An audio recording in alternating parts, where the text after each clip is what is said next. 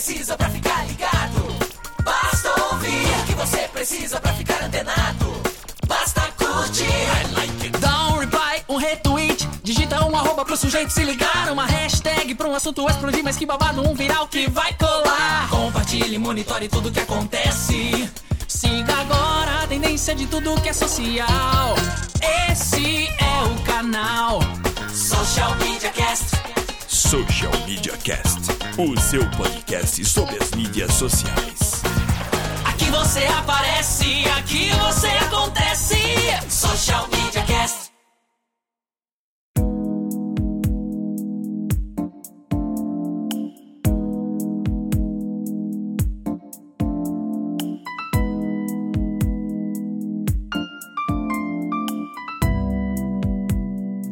Galera, estamos aqui gravando o episódio 59 do Social Media Cast, o seu podcast sobre as mídias sociais.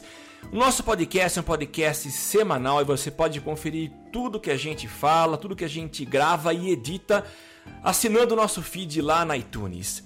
Se você é nosso ouvinte frequente realmente gosta daquilo que a gente faz, esse trabalho feito com tanto amor, com tanto carinho, vai lá e dá umas estrelinhas pra gente e faça o seu review é muito importante que você faça pra gente, pra gente poder ganhar um destaque na iTunes e ser conhecido por muitas outras pessoas que poderão também acompanhar esse trabalho nosso. Para assinar também através de um aplicativo, basta procurar pelo nosso nome.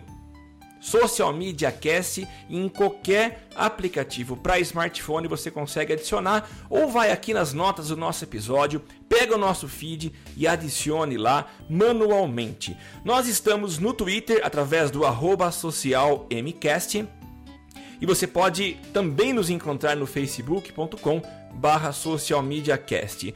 Nós gravamos esse episódio todas as terças-feiras por volta das 23 horas e você pode participar utilizando a hashtag EuNoSMC. Faça sua pergunta, mande o seu comentário e participe com a gente ao vivo das gravações desse programa. Eu sou Samuel Gatti, falando diretamente da capital da tecnologia, São Carlos, no interior de São Paulo. Eu sou o arroba, tá no meu site no Twitter e facebook.com barra tá no meu site. E para compor essa mesa aqui dos macacos que fazem o Social Media Cast, eu chamo os meus dois companheiros de gravação e eu começo com o Temo Mori. É isso aí, galera. Eu sou o Temo Mori, o arroba Temo Mori no Twitter, facebook.com barra Temo Mori. E tô aqui também em São Carlos hoje numa temperatura não muito agradável, mas porém não temos parâmetros para a temperatura hoje no, no cast, né? Mas vamos deixar para lá, eu já jogo para o outro extremo da temperatura, a Lana Paisan. Isso é mito, tá frio aqui no Rio de Janeiro, com os meus 17 graus. é muito frio. Já é temperatura para sair de cachecol e bota, tá? É isso. Como vocês já repararam, sou a Lena Paisan falando loucamente do frio carioca. Com 17 graus, vocês me encontram no Google Plus. Só procurar lá. circule.me barra Leina Twitter, arroba Leina. E os nossos e-mails estão funcionando, então, se o assunto for secreto, mande para leina.socialmediacast.com.br Começa agora mais um Social Media Cast. Social Media Cast. E nós estamos aqui hoje com um tema que era esperado, aguardado por muitos dos nossos ouvintes.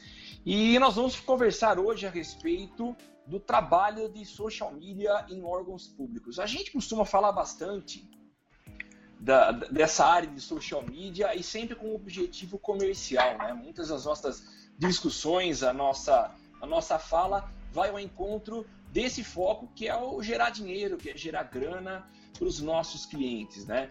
Mas o papo hoje é um pouco diferente e a gente convidou aqui é, dois profissionais que atuam em social media e tem aí os seus dias é, ocupados profissionalmente nessa prática que é gerenciar é, social media na, na, em órgãos públicos, especificamente na Prefeitura de Porto Alegre. Os nossos convidados desse episódio são o Tiago Ribeiro e o Rafael Leite. E eu já passo a bola para os dois para que eles se apresentem para a gente começar esse bate-papo de hoje. Então, vamos começar pelo Rafael, por ordem alfabética. Vai lá, Rafael, se apresenta para a gente. Bom, meu nome é Rafael, como o Samuca disse aí, trabalho com mídias sociais da prefeitura já fazem dois anos. Uh, sou jornalista formado pela PUC do Rio Grande do Sul. Filho da PUC! mais um, mais um nesse mundo. Uh, a experiência que eu tenho com mídias sociais adquiri trabalhando uh, na prática, como uma certa, uma certa parte aí do, dos social medias né, que vieram uh, desse novo boom aí, né, dessa área. Uh, enfim, estou nesse trabalho uh, que tem poucas referências, a gente tem buscado estudar bastante. Uh, como o Samuel falou, é uma área muito carente de conteúdo, muito carente de pesquisa e que a gente está tentando trabalhar da melhor maneira possível, né? Vamos ver no que, que vai dar isso aí. Vai lá, Tiagão. Bom, eu sou o Tiago Ribeiro, eu sou jornalista de formação, diplomado, é, especialista em marketing também. Já fui repórter, já fui editor, já fui produtor, já trabalhei em rádio, TV, é, já fui assessor de imprensa. É, mais recentemente, é, direcionei a minha carreira para a área de social media e hoje coordeno esse projeto na Prefeitura de Porto Alegre chamado Porto Alegre Digital, junto com, com o Rafael. Rafael já sabe até a pauta que eu vou puxar, né, Rafa? É verdade. É porque né, nós dois somos dois grandes fãs. Né? Nós dois somos dois googléticos.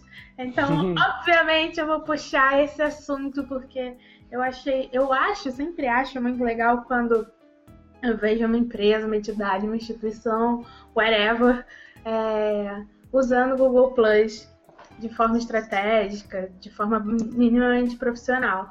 E eu fiquei muito feliz de ver que a Prefeitura de Poá é um desses casos que está experimentando a ferramenta. Eu queria saber como foi essa entrada, quais as dificuldades que vocês tiveram ou têm e o que, que vem depois.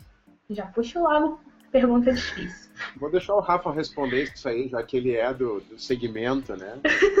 Tá, eu, eu vou começar, mas o Thiago parece que tem algumas novidades aí depois para outras ferramentas Google. Mas, enfim. É, bom, o começo em qualquer rede social, principalmente para órgãos públicos, sempre é bem é, mais difícil que uma empresa. Tá? É, eu digo isso porque como uma empresa tu está vendendo um produto, uma coisa maleável ou um conceito uh, que é muito mais fácil do público digerir do que muitas vezes uh, não a obra, não o projeto, mas o governo e a política que envolve tudo isso que está por trás. Né? E como a gente sabe, tratar política em qualquer país, e ainda mais no nosso, no cenário que a gente tem hoje, é muito, é, muito difícil. Né? Tenso. Muito tenso, como a gente viu aí, ainda mais a gente que, trabalha lá dentro da prefeitura, a gente viveu isso na, na pele mas uh, sempre muito complicado, né? E como, como eu disse no começo, a gente não tem muita referência, a gente não tem muito uh, caminho para, muito exemplo para seguir, uh, tudo é muito novo, a gente não sabe,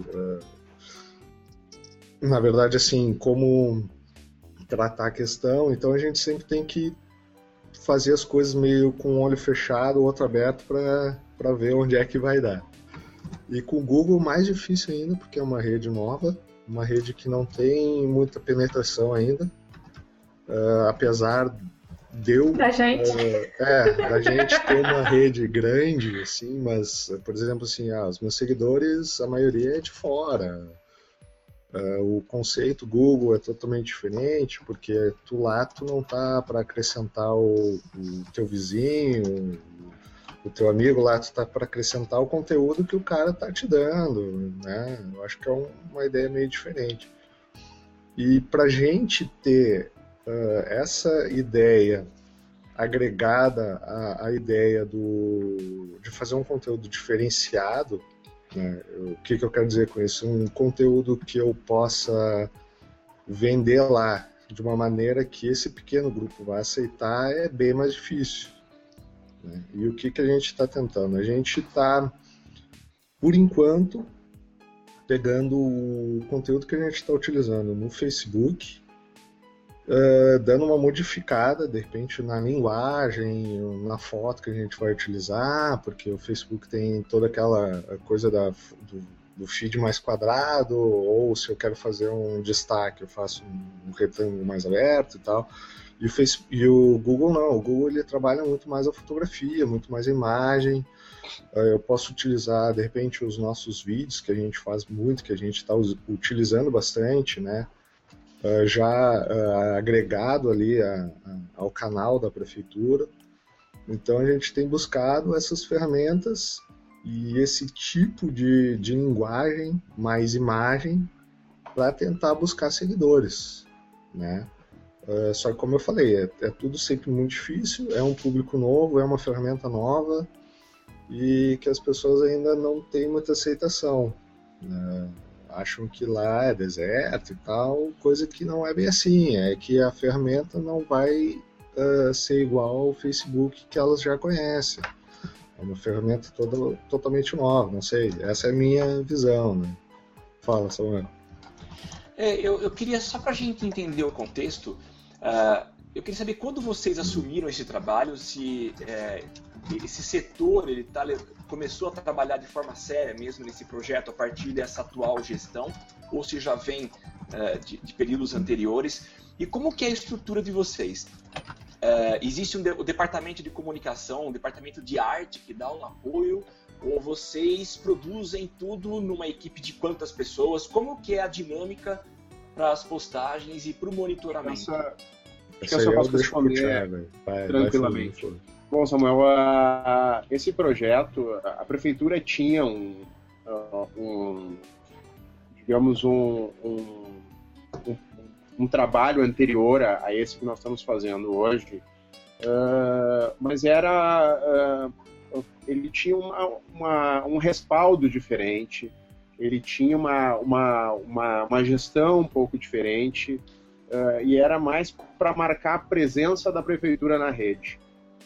Uh, e aí, a partir do, dessa, dessa visão, uh, eu pessoalmente propus para o prefeito em que a gente montasse um projeto que nos permitisse ampliar o nosso diálogo com a população de Porto Alegre, né? que a gente pudesse uh, não simplesmente postar conteúdos de forma unilateral e, e virasse uh, um canal de mão única. Não, que a gente pudesse estabelecer diálogo, interagir, propor engajamento, uh, compartilhar ideias, debater, discutir, usar novas ferramentas, mas principalmente ter uma conversa franca. Porque eu parti do princípio que muita, muitas vezes a gente está comunicando com a população e com as pessoas de uma maneira geral e a gente deve, depende sempre de um interlocutor, seja um jornalista tipo de interface, eh, mas que é bastante suscetível a ruído. Eh, e que a gente poderia eh, estabelecer uma forma de comunicação sem esse ruído. Ou seja, eu, brinco que a gente faz, tenta fazer uma conversa olho no olho. Né?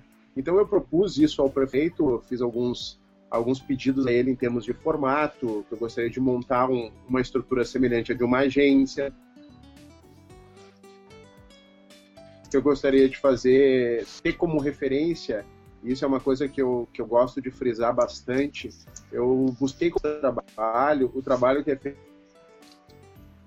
feito na prefeitura de Nova York, Uh, estive em Nova York para conhecer o trabalho deles, inclusive para entender como é que era o processo, como é que eles lidavam com as redes, como é que eles estabeleciam como linguagem eles faziam, enfim.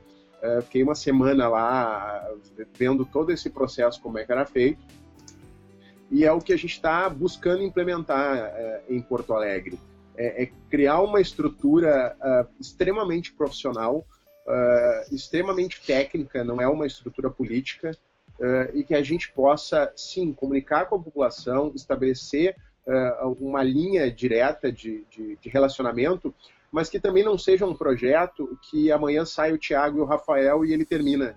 Não, a gente teve a preocupação de pensar todo o processo uh, fazendo com que ele se perpetue. O que a gente está fazendo hoje a gente pensa que esteja servindo a cidade com as evoluções necessárias, obviamente, daqui a 5, 10, 15, 20 anos.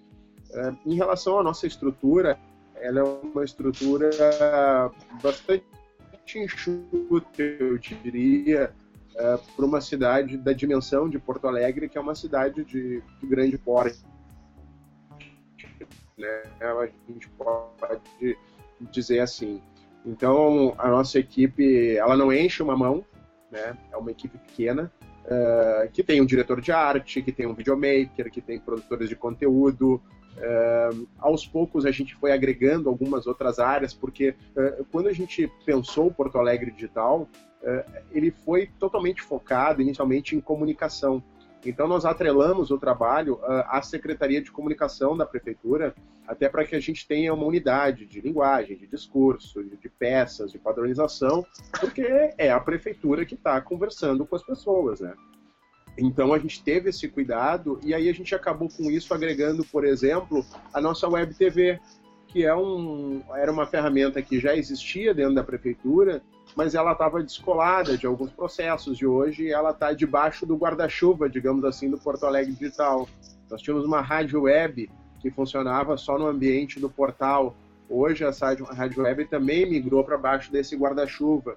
Então, aos poucos, a gente foi incorporando áreas que usavam o meio digital, e essa é uma ideia nossa, eh, de que, eh, sim, o social media é o nosso carro-chefe, mas a gente está buscando agregar várias outras interfaces uh, que usem meios digitais. E aí a gente está falando desde um envio de mensagem por SMS até usar um totem interativo para algum tipo de ação, a nossa rádio, a nossa TV, e tudo isso disseminado pelos canais de mídia social, né? Deixa eu... É... Desculpa. Deixa eu perguntar um negócio, Samuel já entrando na sua frente, um negócio que eu achei interessante, é, esse contato direto que a mídia social né, oferece a você para tratar, não ter o interlocutor, como você disse. E eu dando uma, uma pesquisada aqui, eu gostei da, da ideia do, do Porto Alegre Digital, que você colo, é, colocar, tipo, unificar o conceito de cidade de Porto Alegre e prefeitura de Porto Alegre. Uhum. É, como, que, como que você faz essa, essa junção das duas coisas? Assim, de você tem uma linha editorial que você avisa, agora estou fazendo um serviço pró-cidade, agora estou fazendo um serviço pré, é, pró-prefeitura, vocês têm essa divisão. É, e tipo, como, que, como lidar com o público? Porque é, imagino que prefeitura deve sofrer ataque direto, ataques muito direcionados e muito pessoais, né?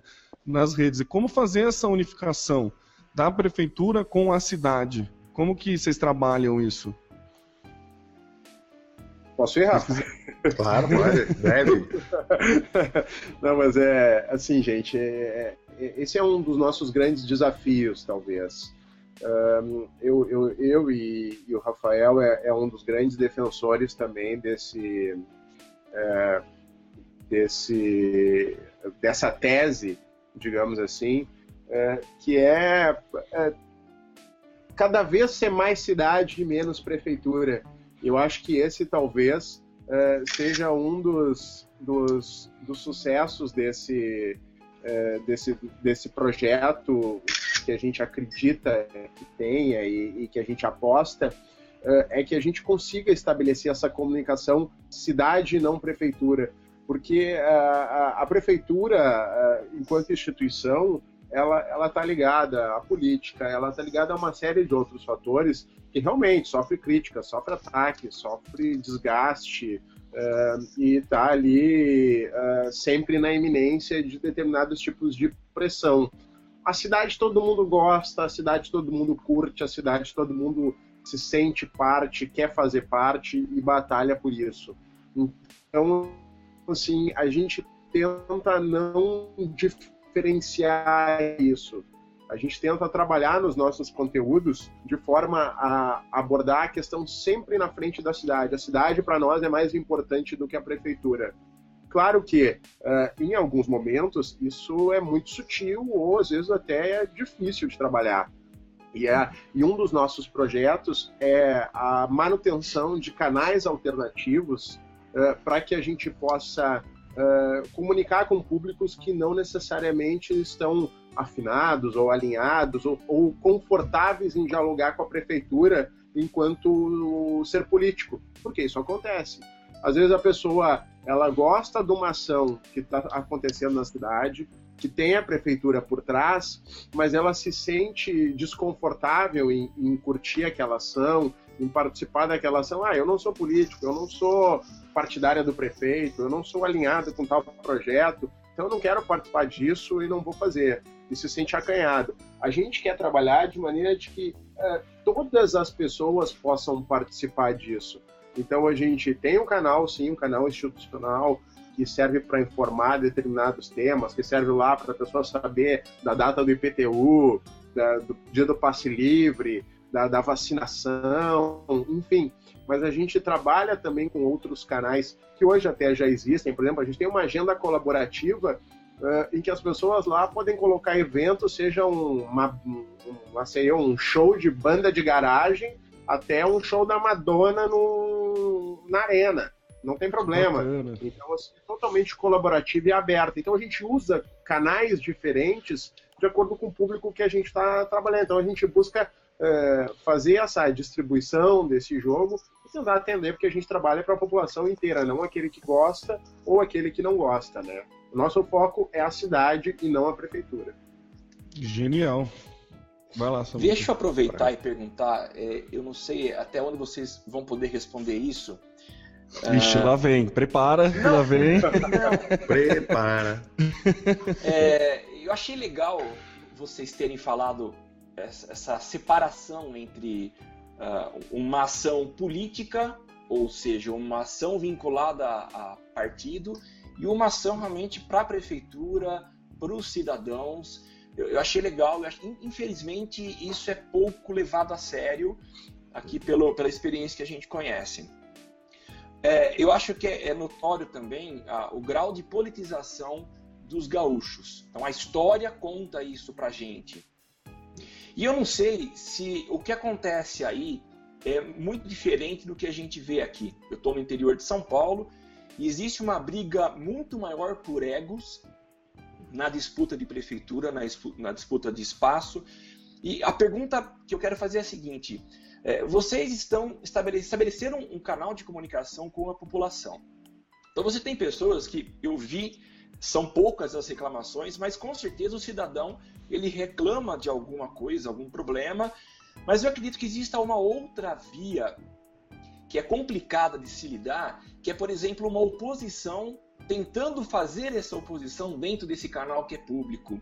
Como que vocês têm isso e se tem, como vocês conseguem gerenciar e conseguir separar uh, o que é cidade, o que é uma reclamação de um cidadão ou um fato que está sendo criado por alguém que é da oposição simplesmente para fazer barulho ou para aproveitar o espaço e tentar fazer a, a guerra publicamente? a gente tenta mapear isso e, e, e a gente tem é, bastante uh, experiência na identificação desses agentes.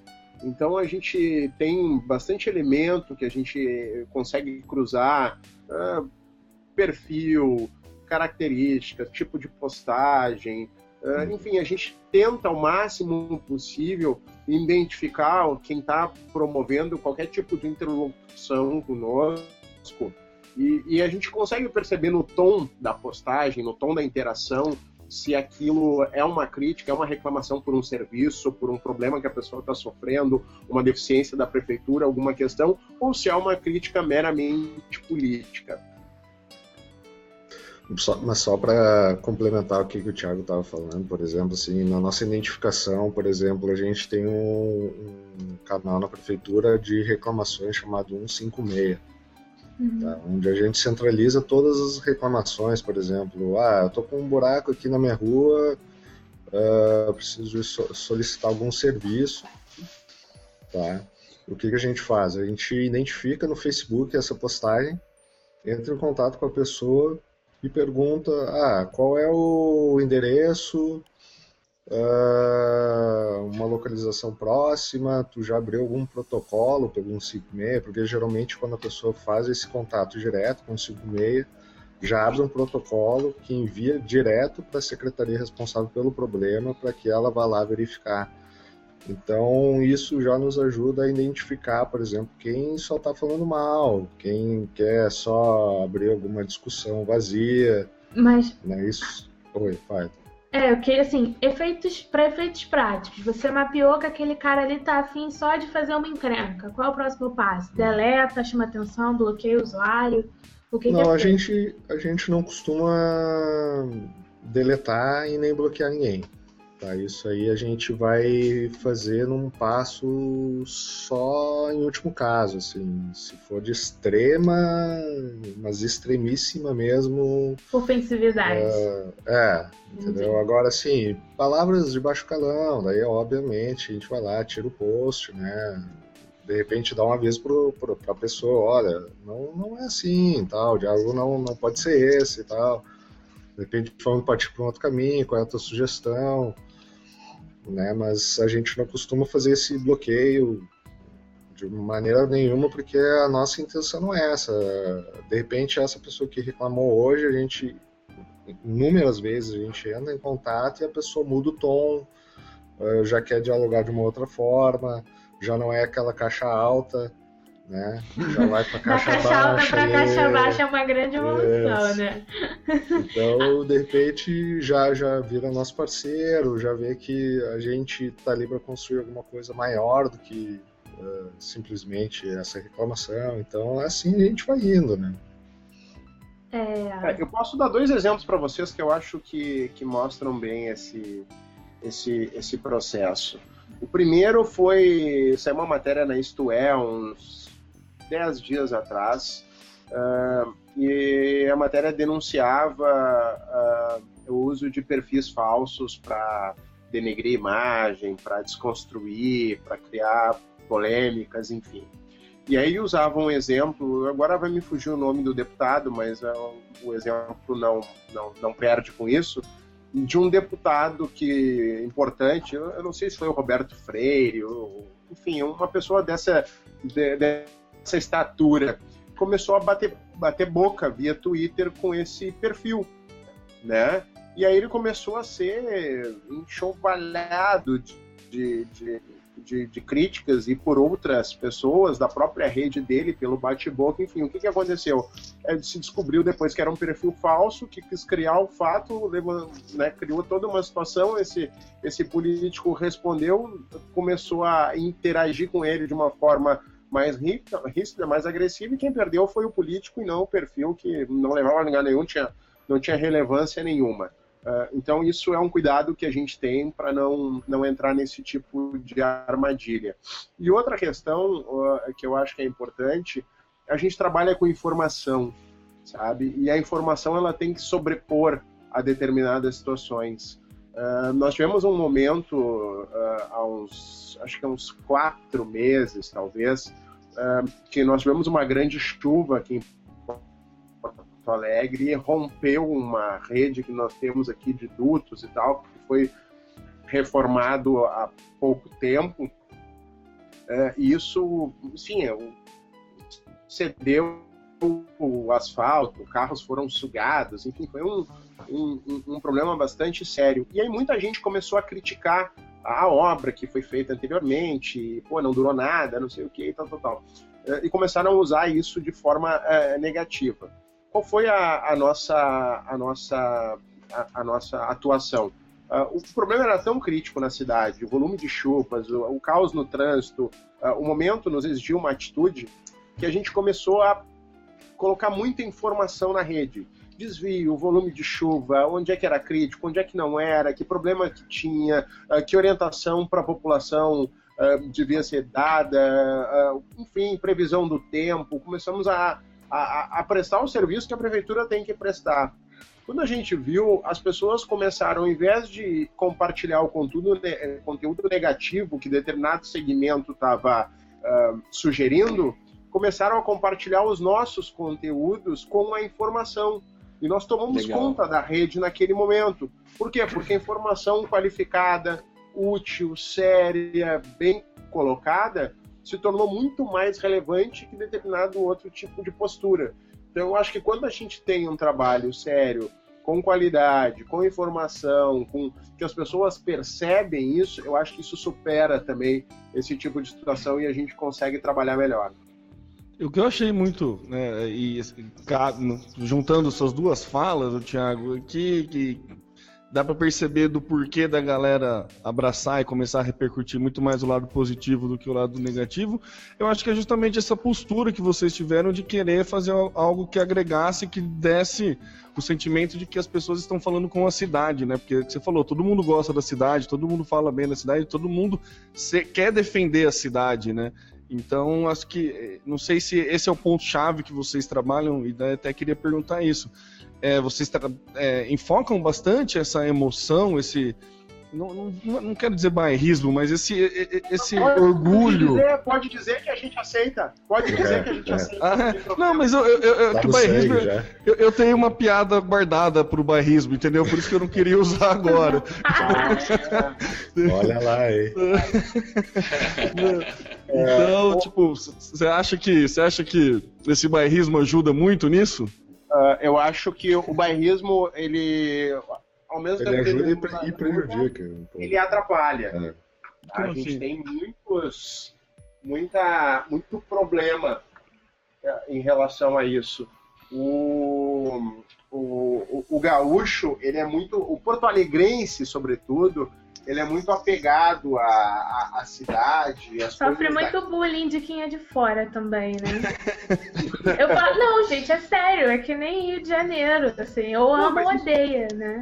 Só que vocês é, têm uma coisa é... muito de cultura local que a gente meio que. É, mas o Porto Alegrense é pior ainda, gente. Exatamente. É, mas enfim, então uh, o que, que acontece? Ao mesmo tempo que isso ajuda em determinadas mobilizações que nós fazemos, por exemplo, nós temos uma campanha uh, chamada Porto Alegre Eu Curto Eu Cuido, tá? Que é, que é justamente isso. As pessoas aqui têm o melhor pôr do sol do mundo, aqui a Rua da Praia é a mais importante do mundo, o Guaíba é, é maravilhoso, uh, enfim, as mulheres são maravilhosas, uh, o churrasco é o melhor. Isso eu concordo. É, tudo é mega, assim, né? Então, então, assim, no aspecto do quanto quer estimular o cuidado, quanto quer estimular uh, esse sentimento de, de, de, é meu, de eu cuido, de eu gosto, de eu sou comprometido, de que eu tenho um compromisso, isso é legal. Ao mesmo tempo de que isso nos fecha um pouco para determinadas situações, uh, acaba, a gente acaba perdendo algumas oportunidades também em função disso. Mas eu acho que é, nesse contexto do, do engajamento, isso é um trunfo que nós temos, porque o gaúcho se sente é, importante e se sente parte do processo, assim, e, cara, ele compra brigas se ele achar que tem que, que fazer, entendeu? Então isso é, é, é uma marca nossa, é um símbolo nosso. Eu queria perguntar, é, como, como foi a entrada, como foi o início do trabalho de vocês com os políticos, né? Aqui há pouco tempo atrás a gente teve um, uma situação aqui no Rio, no meio dessa onda de protestos. É, o Twitter da Polícia Militar ele era gerenciado pelo Edir, que era o comandante, que escrevia um monte de besteira. Uma das besteiras que ele escreveu, o Marcelo Freixo, que é um deputado que tem um, um um público super engajado em volta dele respondeu e eles começaram a brigar pelo Twitter, discutir pelo Twitter. E o que você vê é que assim, as pessoas tomavam partido, a maioria pelo lado do Marcelo Freixo, porque realmente o, o que o Edir estava tweetando era um pouco fora do, da realidade, mas enfim. É, e eu fui olhar outras histórias de, de políticos envolvidos com mídia social e você vê que assim, o cara normalmente puxa para o lado pessoal, né? É o fulano de tal que está falando, é o prefeito que tal, tal, tal, é o secretário tal, tal, tal. É, então são na verdade duas perguntas. Como vocês conseguiram chegar para o prefeito e falar para ele, olha, a gente vai fazer uma coisa diferente do que todo mundo por aqui está fazendo, tá? Que vai ser independente da sua pessoa, né? Não vai ser o prefeito, vai ser a prefeitura. Né? Como é que foi essa, esse processo de convencimento muito simples, dele? Muito simples, muito simples. Nós temos um prefeito, é, e tá aí o Rafa que vai afiançar, também trabalha com ele há, muitos anos, é, eu um pouco mais, mas é, enfim, eu trabalho há 12 anos com ele. que ele é um cara muito conectado, então ele entende o que acontece no ambiente de mídias sociais, ele acompanha isso como, como poucos. Tá? Tem uma, ele é um cara que tem uma mente muito aberta. É, ele, ele, ele, nesse momento, ele prefeito de Porto Alegre, ele está realizando um sonho. O sonho dele político não era ser presidente da República, não era ser governador do estado. O sonho dele era ser prefeito de Porto Alegre e ele nunca escondeu isso. Então ele é um cara completamente apaixonado pela cidade de Porto Alegre. Ele vive a cidade de uma forma muito intensa. Ele não é de Porto Alegre, ele é do interior do, do, do estado, é de uma cidade chamada Flores da Cunha, é na Serra Gaúcha. Mas ele veio para Porto Alegre para estudar, para se formar, se fez político por, por Porto Alegre e é apaixonado pela cidade. Então ele entende muito a necessidade da cidade, sabe? Ele enxerga isso. Às vezes as pessoas costumam dizer assim: ah, eu não faço tal coisa porque não tenho vontade política.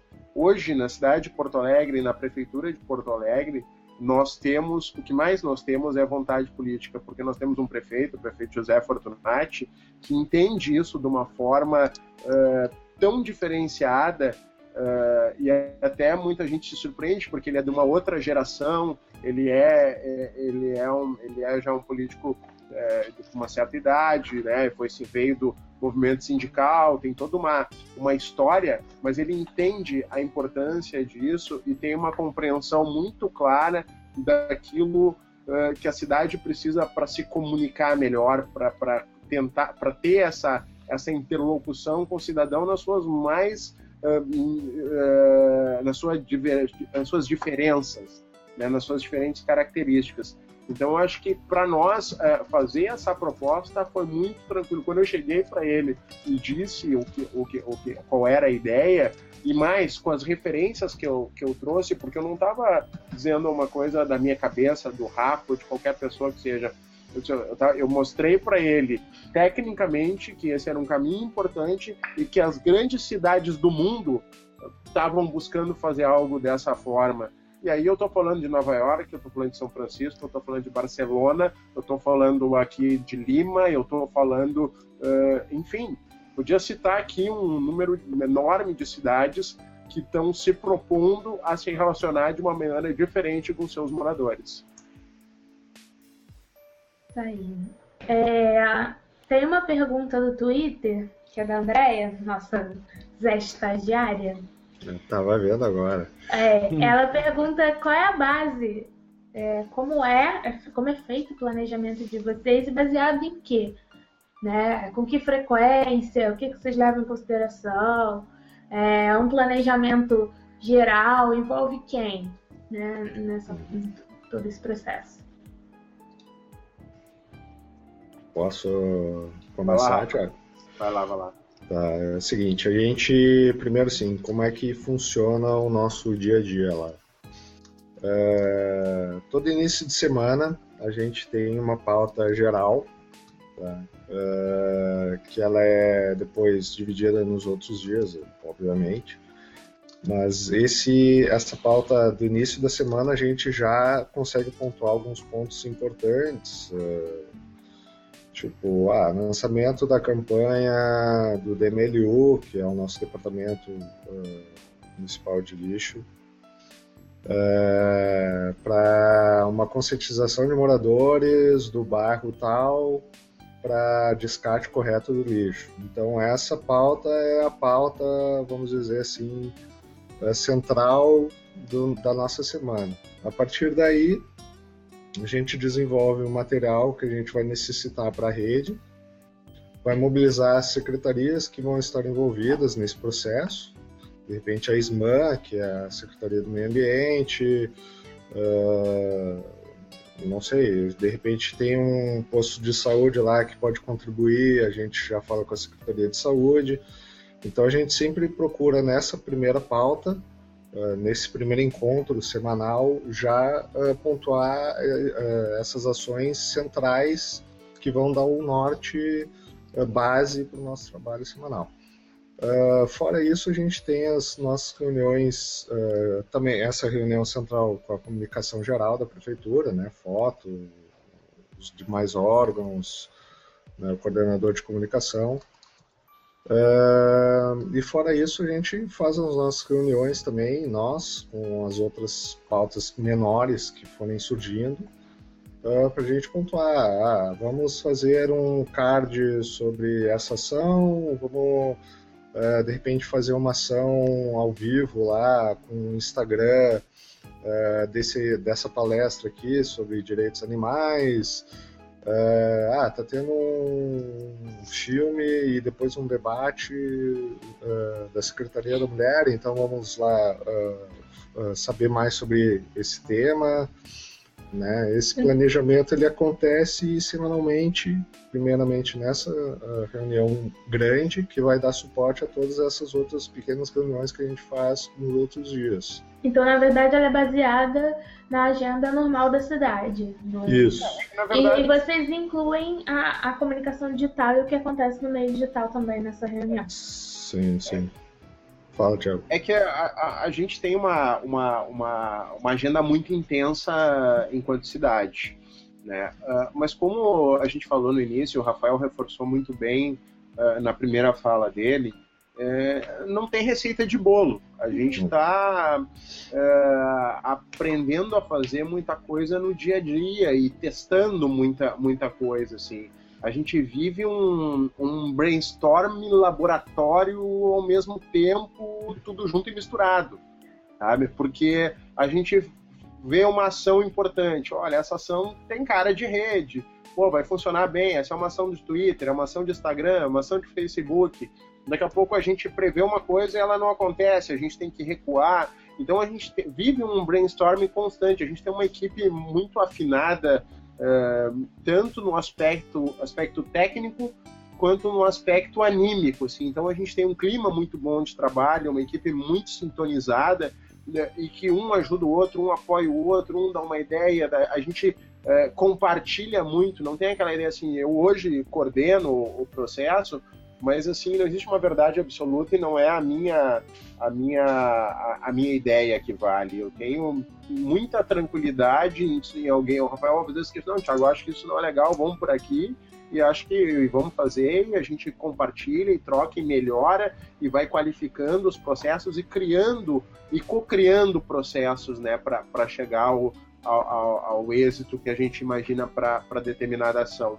Então, então, na verdade, assim, a gente tem um planejamento macro do Porto Alegre Digital, que aí envolve a, a, a no, o nosso posicionamento estratégico, a nossa interação com os órgãos, a nossa interação com as universidades, a nossa interação com, com a iniciativa privada, a nossa interação com os coletivos que são muito fortes na cidade de Porto Alegre, a, a nossa atuação comunitária, enfim, a gente tem várias áreas em que a gente tem algum tipo de aderência e que a gente trabalha de forma muito forte e tenta uh, equilibrar todas essas peças aí dentro desse, desse jogo que a gente vai, vai administrando.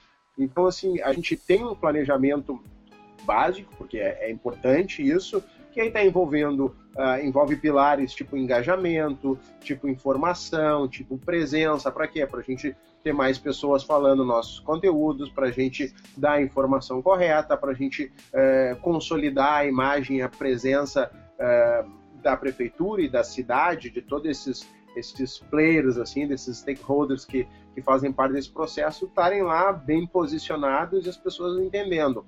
No começo a gente tinha muita dificuldade, porque a própria prefeitura não estava preparada para ter uma estrutura como a nossa. Hoje nós já somos procurados e já somos pautados e as pessoas já brigam para ter é, a, a, gente próximo ou a gente participando das ações ou sabe a gente é, é muito demandado assim, às vezes coisas que não tem nada a ver com social media mas tem um detalhezinho que pode eh, fazer diferença, as pessoas querem que a gente participe, esteja junto, chamam a gente para reuniões, para encontros o tempo inteiro, assim, a, a demanda é muito forte. Né? Então, com isso, a gente não tem como ter uh, rotina. Né? É muito difícil estabelecer uma rotina. Assim. Uh, mas eu acho que, se eu fosse resumir, é isso: é um brainstorm, um grande laboratório assim, que a gente faz o tempo inteiro. Deixa eu fazer uma outra pergunta, mudando até um pouco de assunto.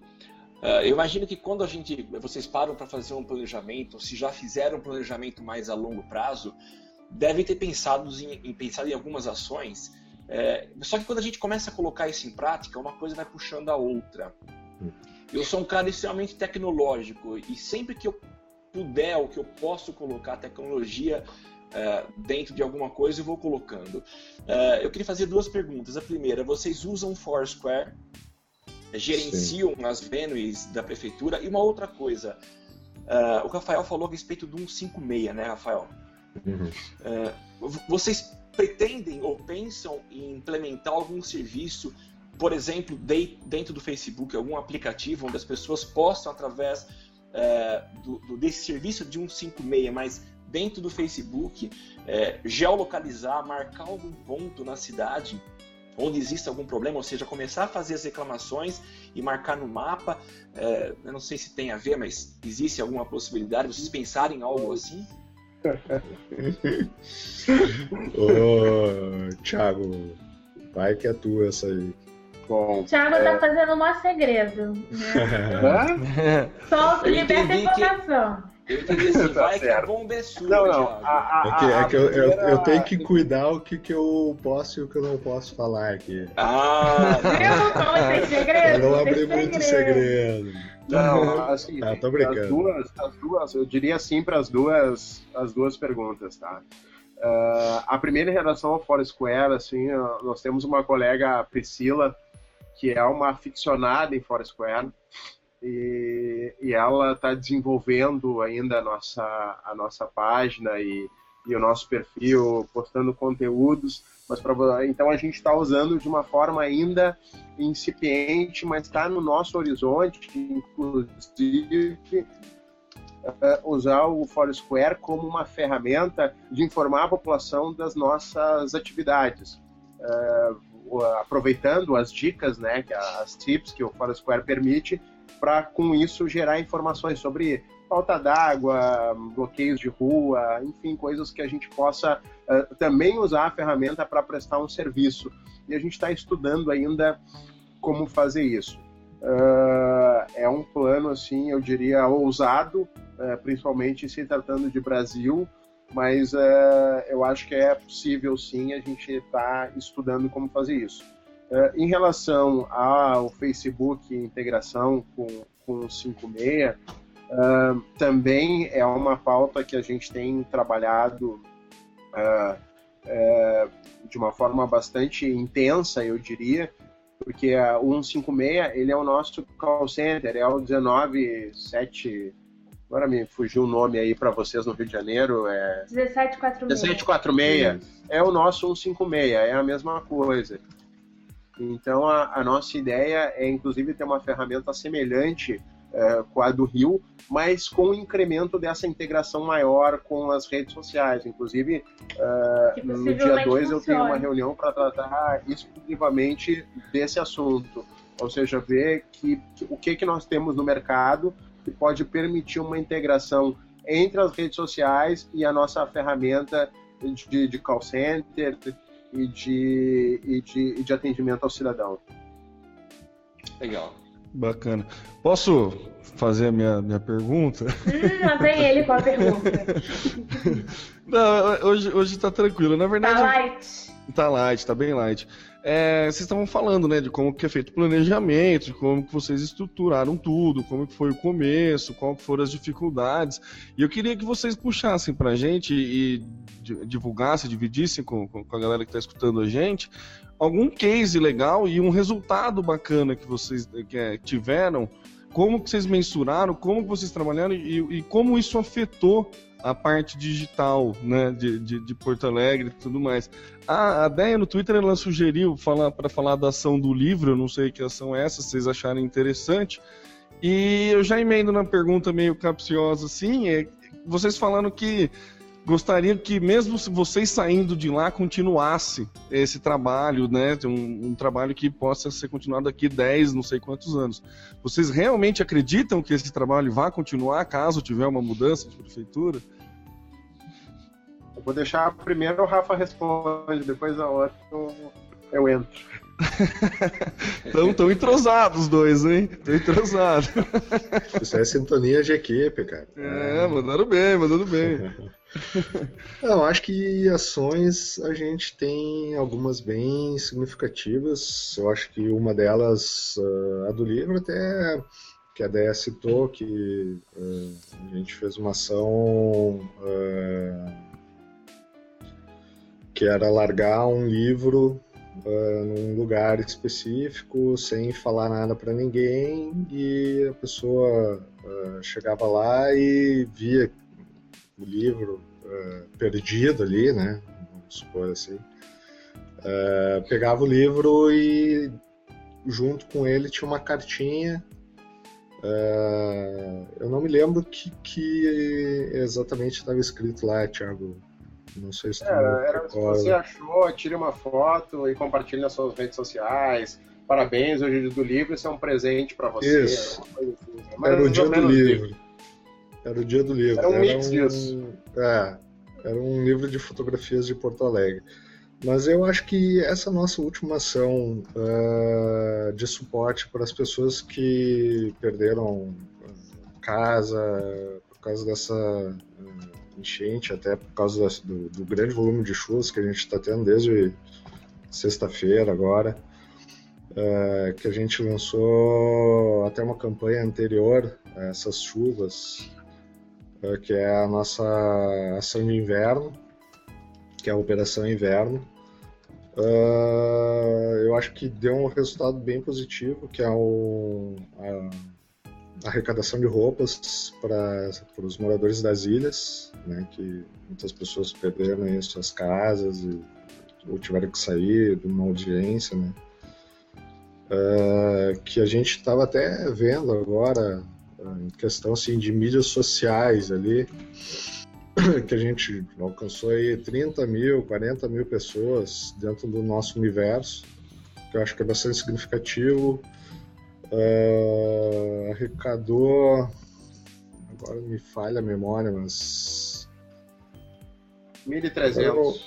1.300 cobertores, né? Cobertores para as famílias.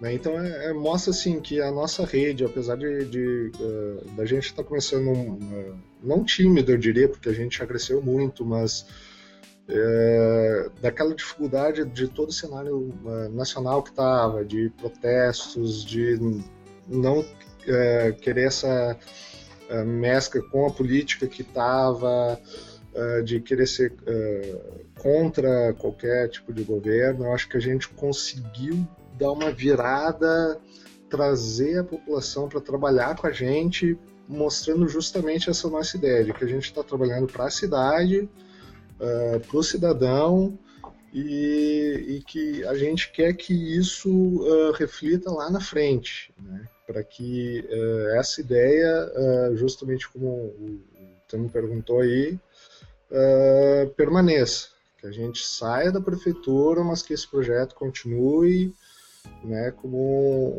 uma ideia de é, não desvinculação política, mas eu acho que uma, uma ideia mais forte, é, maior do que isso. Tem uma, uma coisa é, cidade mesmo. É, não prefeitura Porto Alegre, mas até cidade Porto Alegre. Assim, E aí É, passa a bola que- pro, pro Thiago. Poderia lembrar aqui ainda assim, ó, nós tivemos essa ação das ilhas e de arrecadação, mas nós tivemos a reabertura do mercado público, Mercado que- público. que foi, sofreu um, foi- teve um incêndio há, há poucos dias, que foi uma ação que foi muito bacana, que a gente trabalhou o sentimento das pessoas pelo mercado como símbolo da cidade, teve uma resposta muito forte. A gente fez algumas ações ligadas à, à área, ao cicloativismo, eh, buscando diálogo entre os ciclistas e o motorista, que foi bem bacana também. A gente teve a campanha do agasalho recentemente, mais institucional, eh, que teve um, um- um apelo muito grande. A gente tem uma, uma área na prefeitura ligada à, à proteção animal, que é a Secretaria Especial dos Direitos Animais, em que a gente desenvolveu uma série de ações ah, de cross-mídia, né, de tanto online e offline, que isso é um, é um fator que a gente também acha bem importante, trazer para a vida real muita coisa também, não ficar só no ambiente digital. Então acho que isso ah, mostra que, que o- que o trabalho está tá conduzido de uma forma ah, bacana. Ah, em relação à sequência desse trabalho, ah, obviamente que a questão política pesa, daqui a pouco alguém que assume o processo não tem a menos, mas eu acredito muito de que se, se alguém fizer isso, está indo na contramão de tudo que está acontecendo no mundo. Eu acho que qualquer pessoa que assumir eh, a cidade e tiver um pouco de visão do que está acontecendo, eh, que sair um pouquinho da caixa e olhar para fora, vai ver que se ela não continuar com esse trabalho, que pode até não ser exatamente no molde como a gente está trabalhando, daqui a pouco alguém tem uma ideia melhor que a nossa, alguma, enfim, eh, gênios estão por aí, a gente não sabe, né? É, é- é- sempre é possível se melhorar e, e- e a gente sabe que é, a- a- uma ideia na cabeça não é nada se ela não for compartilhada, colocada em prática e se ela não for é, a- agregada de outras iniciativas. Então eu acho que dificilmente, é, é, não esse trabalho especificamente, mas eu tenho certeza que a comunicação digital e a área de social media da prefeitura ou da cidade de Porto Alegre, ela hum, nunca mais vai ser a mesma. Eu tenho convicção. Eu só queria responder ali o Arthur, Arthur Rocha ali no Twitter, que ele. Manda ver, manda ver. ele Eu tá ia puxar isso assim, agora. É, é, desculpa então, teu, Não, vai lá, vamos, vai lá. Sim, A casa é sua, imagina. é, que ele tá falando que a fanpage tem 3.500 likes. Ele tá perguntando se é uma média boa e se a gente faz alguma ação para promover a- as nossas páginas. Né? É, olha, para quem começou há o que, Thiago? Cinco meses, quatro meses atrás. isso. É, e só tinha a página da prefeitura marcando o território, eu acho que é uma média boa. né? É, até voltando ao assunto que a gente estava aí numa um- uma tempestade aí política e que ninguém queria saber de, de- de prefeitura, de governo do estado, eu acho que 3.500 likes em três, três meses e meio, quatro meses de trabalho para agregar pessoas para curtir um conteúdo que não estava em alta, eu acho que é bastante relevante. né? E o- fora. Fale, fale. Pode falar, desculpa, Rafa, achei que tinha terminado. Não, e, para ter o alcance que a gente tem de 30 mil, 40 mil, a gente chegou a 192 mil, acho, semana passada, de penetração de público, eu acho que também né, mostra que o trabalho está tá realmente chegando onde a gente quer e daí só vai, né? Eu acho que para reforçar isso que, que o Rafa está dizendo, e até para o Arthur eh, ter uma ideia do, do que, que representa isso, eh, a gente eh, estabeleceu na Prefeitura de Porto Alegre um processo chamado contrato de gestão, eh, em que o prefeito estabeleceu metas para determinados grupos ou secretários ou lideranças, a gente trabalha com regime de metas, ou seja, cidade de Porto Alegre nós temos que cumprir determinadas eh, determinados pontos que o prefeito exige para que a cidade realmente atinja o patamar que se espera, como se fosse uma empresa, como se fosse um, uma loja que tem metas de vendas, nós temos metas em, em, vários uh, segmentos. Uma das metas que nós temos é a implantação do Porto Alegre Digital. Então, isso tendo como meta, mostra o tamanho da importância que a cidade e que o prefeito dá para essa estrutura nova. Mas mais do que isso, a nossa meta é, uma das nossas metas também, no que diz respeito à comunicação digital, era ampliar é, o número de seguidores, de views, de, é, é enfim, de é, curtidas nos nossos canais. A gente, nesse período de 4, 5 meses, mais ou menos, nós crescemos mais de 110%, sabe? Então, sobre, claro que isso tendo como referência nós mesmos, né? Então a gente consegue, acho que é um número que, que mostra bem uh, o caminho que as coisas estão indo aqui em Porto Alegre em relação ao Porto Alegre Digital. Show de bola. Maravilha. Eu queria fazer uma última pergunta. Sei que a gente já alugou bastante vocês, mas uh, vocês têm alguma verba para ações pagas no, no, nas redes sociais? Por exemplo, um post patrocinado que vocês queiram ter uma, uma, uma visualização maior, uma penetração maior? Existe esse tipo de investimento ou não? E aliás, se existe, como que isso é justificado se não há uma emissão de nota fiscal e nos órgãos públicos você precisa documentar tudo para evitar problemas lá na frente. Vai já. Não, a gente, assim, é, é, como é uma estrutura nova, é, nós não temos orçamento nós temos um orçamento para o Porto Alegre Digital. Então, o nosso trabalho é muito uh, feito em cima da equipe e em cima da, da estratégia, do penso mesmo, né? Porque uh, as ferramentas estão aí para todo mundo. O que faz a diferença é o pessoal estar tá atrás dessa ferramenta e tentando tirar o, o melhor uso dela. Uh, então, assim, nós não não usamos é, nenhum tipo de mídia paga no ambiente digital. Né? A gente realmente trabalha muito em cima da nossa, da nossa estratégia e, da, e, e das técnicas que a gente entende que são importantes para alavancar o nosso conteúdo. Uh, obviamente, eu não descarto o uso desse tipo de, de, de expediente, porque uh, a, a, gente não sabe que tamanho isso vai chegar, que necessidade a gente vai ter no, a médio e longo prazo, daqui a pouco isso pode ser importante e ocupar um espaço importante até da mídia convencional que a prefeitura já faz com outra eh, com outros meios como rádio, televisão, enfim, é uma prática uh, normal. O formato hoje que, que, que, o pessoal utiliza, a maioria via cartão de crédito, enfim, de pagamento, ele, ele impõe algumas. A gente não tem ainda uma, uma legislação e um formato uh, que nos diga, olha, isso pode, isso não pode, isso é assim, isso não é. Mas como tudo está acontecendo uh, no, no, campo da inovação e dessas novas tecnologias, uh, a gente entende que tem que haver um, uma predisposição, seja do órgão público da empresa privada, quem quer que seja, de entender que tem muita coisa que não surgiu ainda e que não se sabe como regular e que a gente vai ter que criar mecanismos para contemplar isso também. Né? Então, assim, isso é uma coisa que para o futuro pode acontecer. Hoje a gente não trabalha com esse tipo de mídia. Mas eu acho que é super válido, viu? Não, não tenho nenhuma crítica quanto a isso.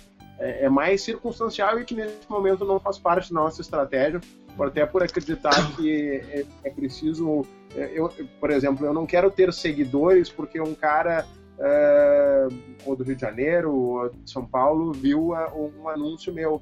Eu quero eu preciso ter seguidores porque ele acredita no conteúdo que eu estou trabalhando e ele quer interagir comigo, ele quer se engajar naquele processo que eu estou propondo. Eu acho que eu tenho, eu, por uma, mais que ter muitos seguidores, uh, eu acho que a gente tem que ter seguidores qualificados e, e a qualidade do seguidor ela só é reflexo de um trabalho sério e, e limado, suado, sofrido e diário ali na, na frente do computador e, e, e fora dele também.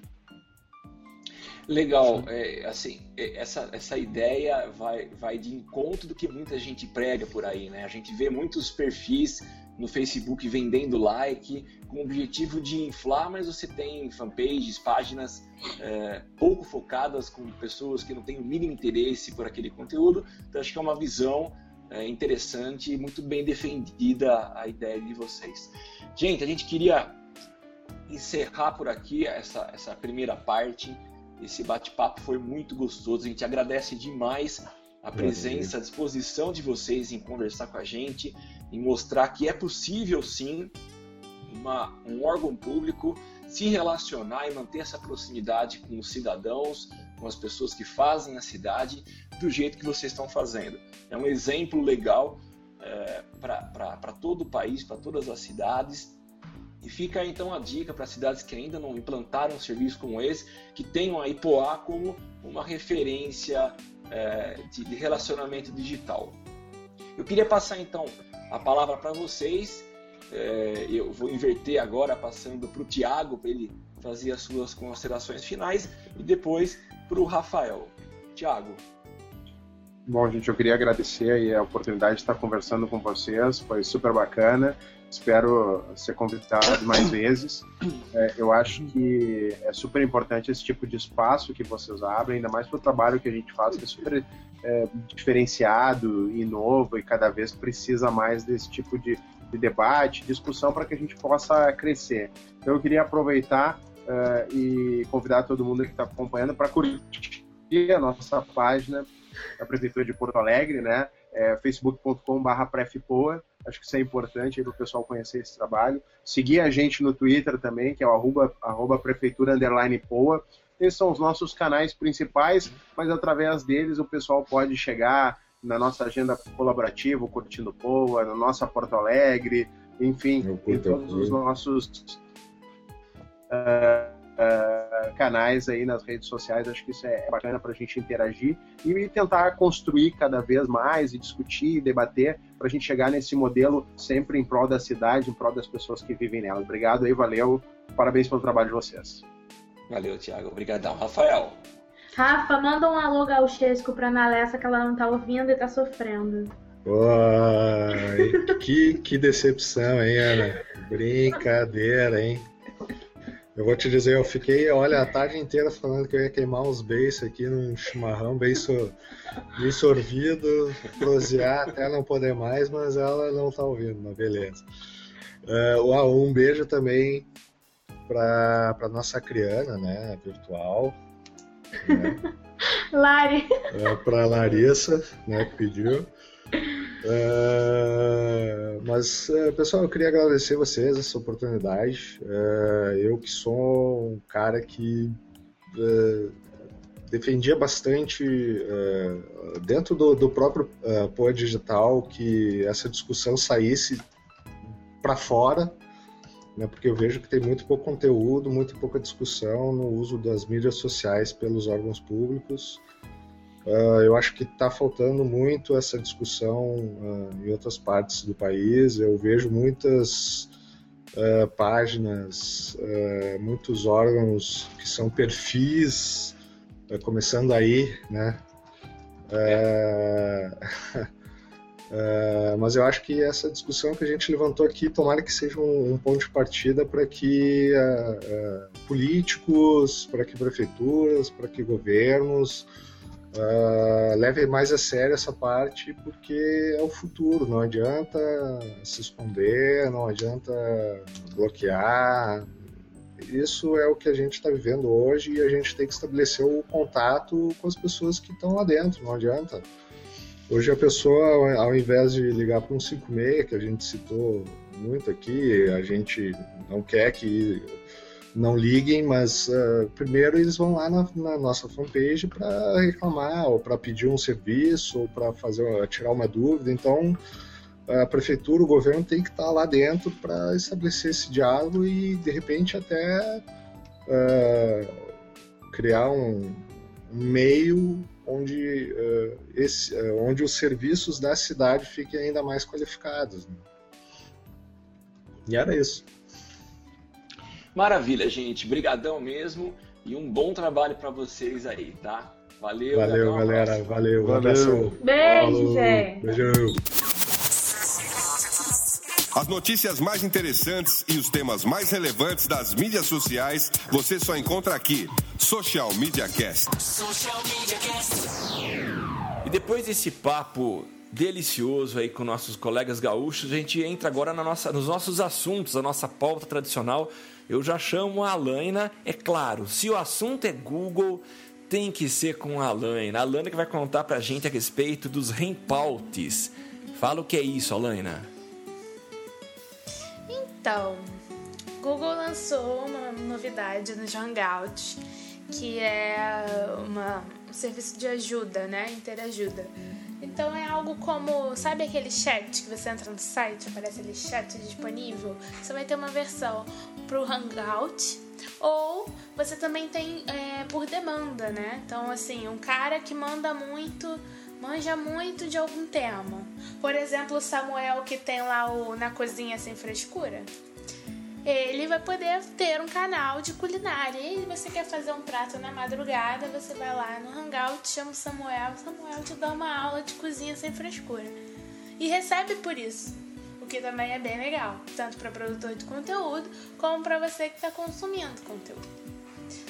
Vocês chegaram a ver? Alguém se interessou? Já se inscreveu? Samuel? Eu não me inscrevi ainda porque de madrugada por enquanto eu durmo. Mas eu achei legal. Não, eu- a Lana mandou pra quem não sabe, e é claro, o pessoal não sabe, mas a Lana mandou pra mim essa ideia. Ela mandou o link do Rempault e fez a sugestão, ó, essa aqui é uma boa oportunidade pra você colocar o teu, é, monetizar o teu canal de culinária, né? É, eu acho a ideia interessante, mas isso me levou a pensar no seguinte: eu preciso realmente ser autoridade no assunto, porque a partir do momento que eu passo a cobrar por alguma coisa, quem está pagando pode exigir um retorno satisfatório. E Ah, aí eu ou pensei, não, pô, né, Samuca? ou não. ah, né? mas Você- ah, o se- cara tá- se você- Diplomado em, na Não, cozinha é, sem se- é, frescura. então, se você já coloca com o intuito aqui, ó. Não, aqui é improviso na cozinha, nem tudo vai dar certo. Se você quiser pagar, paga lá. Não, não. é não, o que, o que eu fazer, posso fazer, é- eu falo. Não, não, eu quero falar, dá pra fazer. Eu, eu incentivo você a fazer, hein? Eu sou a favor. Tá bom, então que- Eu compro o seu primeiro Não, então a gente pode até fazer o seguinte. A gente pode até fazer o seguinte. é, o, o- a- toda a renda do, do e do Na Cozinha Sem Frescura será integralmente revertida para os gastos do Social Media Cast. O que, que vocês acham? Não vai nem pagar os, os in- os ingredientes da comida. Não, não, mas né? esse, eu, esse, esse encara como, como um, um custo que eu teria aqui, porque quem vai acabar comendo vai ser eu mesmo. Mas é uma ideia legal. Eu acho interessante, eu acho que tem muita gente querendo oferecer conteúdo via vídeo, né? E se o Google criou uma ideia, uma solução para que quem produz seja remunerado, eu acho interessantíssimo. Não, a ideia Mas é só excelente. complementando. Mas só complementando. Tudo bem, a minha, a minhas, a minha cozinha é sem frescura. Mas eu acho que a partir do momento em que a pessoa está pagando para receber um conteúdo meu, eu preciso estar 100% por dentro e conhecendo daquilo. Mesmo que seja, seja sem frescura. É, pô, a pessoa faz uma. Depende, Samuel. Tem a questão do assim também, de eu ter quando eu quiser. É o on, é, On né? demand. On demand. Então, assim, eu, o Netflix Brasil, por exemplo, tem um monte de filme velho, né? Mas mesmo assim tá crescendo no Brasil. Por quê? Por que, que cresce? Não é porque tem os lançamentos. É porque você tem o filme na hora que você quer, na facilidade da sua TV. Então eu acho que isso também pesa na hora de você contratar um serviço. Ok, esse serviço não vai ser top, top, top, top de qualidade.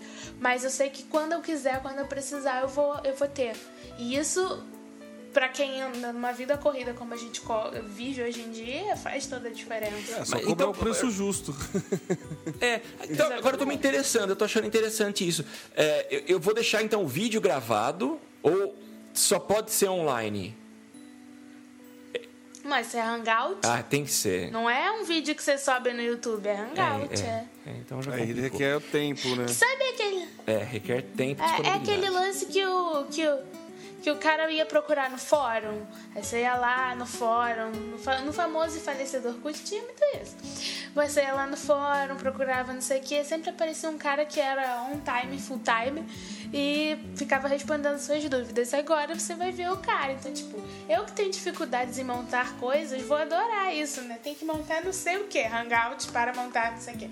Vai lá o cara e monta comigo no, no Hangout. Então. É, mas Acho então que- vamos aproveitar acho que que, pega. sabe, eu vou pensar em alguma coisa aí, em alguma comida diferente. A gente até anuncia aqui no nosso podcast e chama o pessoal para participar.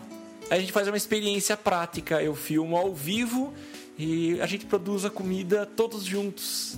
Eu sou Vamos a fazer favor. isso? Eu sou a favor. Então, tá fechado. Então. É, Então inclusive, vamos eu, sou, assim. eu sou a favor de eu estar presencialmente na sua casa para eu poder comer a comida. viu? Michael, com certeza. Eu vou precisar de um operador de câmera aqui. Você trabalha e eu vou depois o come. É José do remuneração. Samuel. Eu fico sendo comentarista, então, Isso, tá? fechado. Alguém puxa aí, pode isso, Alaina? Eu respondo. A regra era clara. Exagerar no sal faz mal à saúde. Exagere na pimenta. E já está à disposição, então. Então, quem quiser já pode. E a sistema de, de pagamento, como é que funciona? Pois é, eu não sei, não fiquei tão, tão por dentro. É, é um valet, deve ser, né? Mas, É o que costuma Eu ser. preciso abrir uma que é um conta. valet, né? é, é, mas eu vinculo meu, meu cartão de crédito? É, ah, esqueço que você não é, não é Não, eu não sou. do meu universo Não, não colorido. sou. Eu sou hétero. Você não é do meu universo colorido com 10 páginas. É, quando você cria conta do, do, do Google Play, né, você vincula o seu cartão. Como a gente faz no Facebook, coloca lá Que o nem na, cartão, na, cadastra e na, no, no ID Apple. Nem na, na é, exatamente. Então você cria uma conta única que funciona para todos os seus produtos, inclusive o Valet. E aí, na verdade, é que ah, o Google tem Google Filmes, Google Livros, Google Google a vida.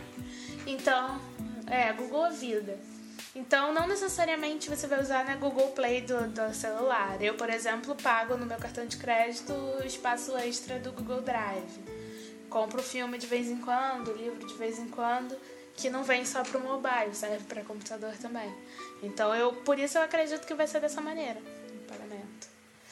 Maravilha. Maravilha. Social Media Cast.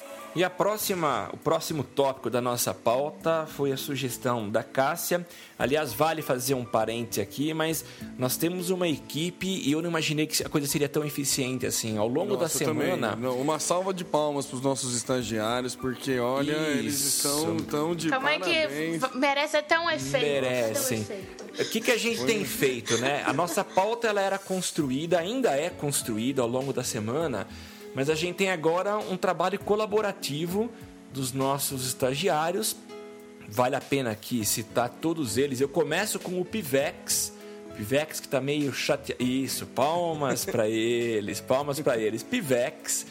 O Pivex é um dos estagiários. Tem o Figueira, a Deia e a Cássia. Então eles têm colaborado com a gente através do, do nosso bate-papo, montando essa pauta, então tem funcionado muito bem. E essa, essa, esse toque é da Cássia e é é uma solução incrível que eu percebi que vai realmente mudar a vida daqueles que trabalham com Facebook Ads, que é uma parceria entre a Shutterstock e o Facebook. Para quem não conhece, ah, esse, esse site ou esse portal Shutterstock vende imagens do mundo inteiro. São diversas imagens, muitas imagens, e vem para resolver uma demanda é, complicada. Se você está criando uma, uma propaganda, um anúncio no Facebook, você precisa colocar uma imagem, uma imagem que chame atenção, que seja legal, que atraia o olhar das pessoas que estão lá entretidas no feed de notícias. E o grande problema era você tentar encontrar imagens legais. E aí, se você encontrava, se você en- encontra essa imagem, você precisa pagar, comprar, fazer a edição, colocar no formatinho lá para aplicação no anúncio. Mas essa parceria entre Shutterstock e Facebook vem com o objetivo de resolver.